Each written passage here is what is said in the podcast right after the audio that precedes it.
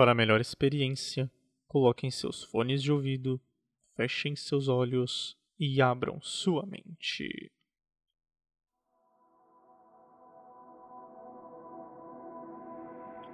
O Papa João I morreu em 28 de setembro de 1978, apenas 33 dias após a sua eleição para o papado. A brevidade de seu pontificado e as contradições, erros e imprecisões na versão do Vaticano sobre esta suscitam até hoje especulações a respeito de que teria sido vítima de uma conspiração. Apesar da falta de provas e conclusões, há muita fantasia na hipótese de que o Papa tenha sido envenenado durante a noite. Sejam todos muito bem-vindos a mais um episódio de Teorias do Universo.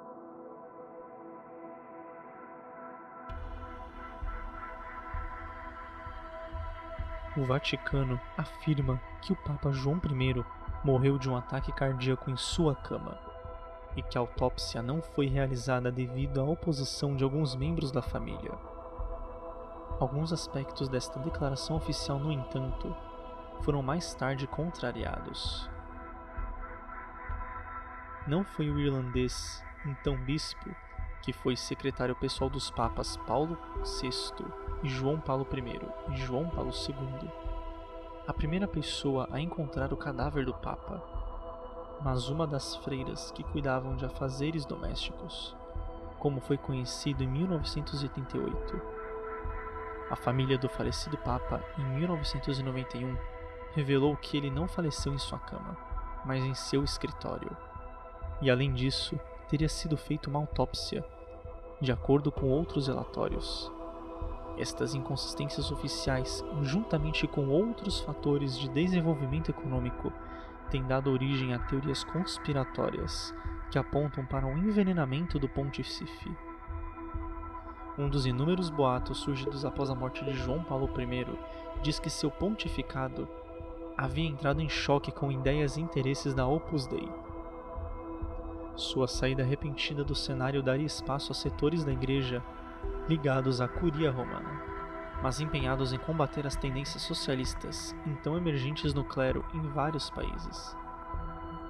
Alguns especuladores reforçaram a tese de que, com a eleição de João Paulo II, um pontífice conservador em relação a diversas questões como contracepção e política, de fato, ainda Bispo Luciane desejava ao menos uma revisão das posições tradicionais da Igreja Católica sobre estes temas.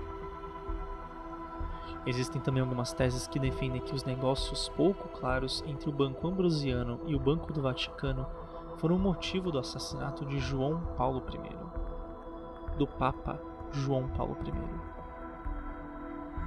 perpetrado pela alta hierarquia da Igreja Católica em cumplicidade com a máfia ligada ao Banco Ambrosiano e às Irmandades Secretas Maçônicas, já que o objetivo deste Papa seria a denúncia de crimes econômicos e tensionando começar esse desafio pessoal dentro da Igreja. Alguns teóricos da conspiração ligam a morte de João Paulo com a imagem do bispo vestido de branco, dito ter sido visto por Lúcia Santos e seus primos durante as aparições de Nossa Senhora de Fátima em 1917. Em uma carta a um colega, João Paulo disse que ele estava profundamente comovido por ter encontrado com Lúcia e prometeu realizar a consagração na Rússia. Um jornalista britânico publicou em 1984, após uma longa pesquisa, na qual ofereceu pistas sobre uma possível conspiração para matar o Papa João Paulo I dando crédito a ele, David Jalop, João Paulo I teria esboçado no início de seu breve pontificado uma investigação sobre supostos esquemas de corrupção no IOR, Instituto per l'Opéra de Religion, a mais poderosa instituição financeira do Vaticano, que possuía muitas ações do Banco Ambrosiano. O Banco do Vaticano perdeu cerca de um quarto de bilhão de dólares.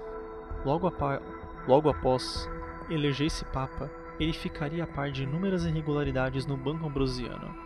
Então, comandado por Roberto Calvi, conhecido pela alcunha de Banqueiro de Deus, por suas íntimas relações com o Ior.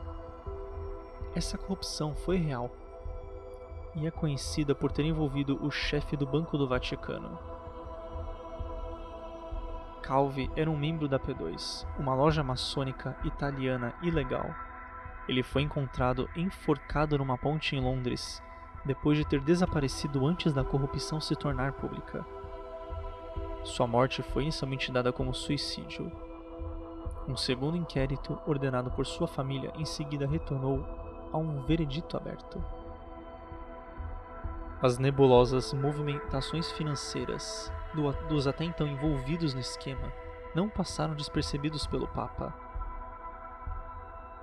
A curia romana, como um todo, teria rechaçado o perfil humilde e reformista de João Paulo I.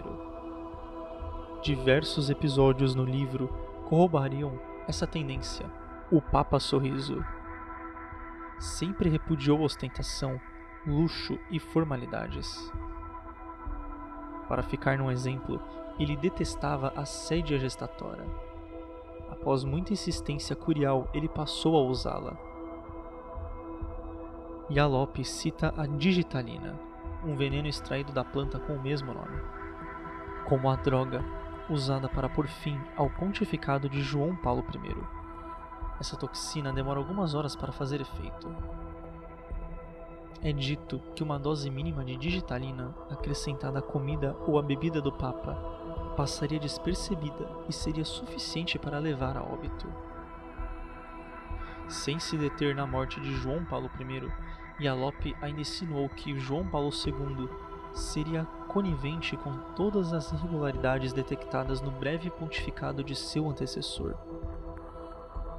Em sua obra Centúrias, o profeta francês do século XVI, Nostradamus, teria previsto a morte de um papa em circunstâncias muito semelhantes à de um suposto assassinato de João Paulo I.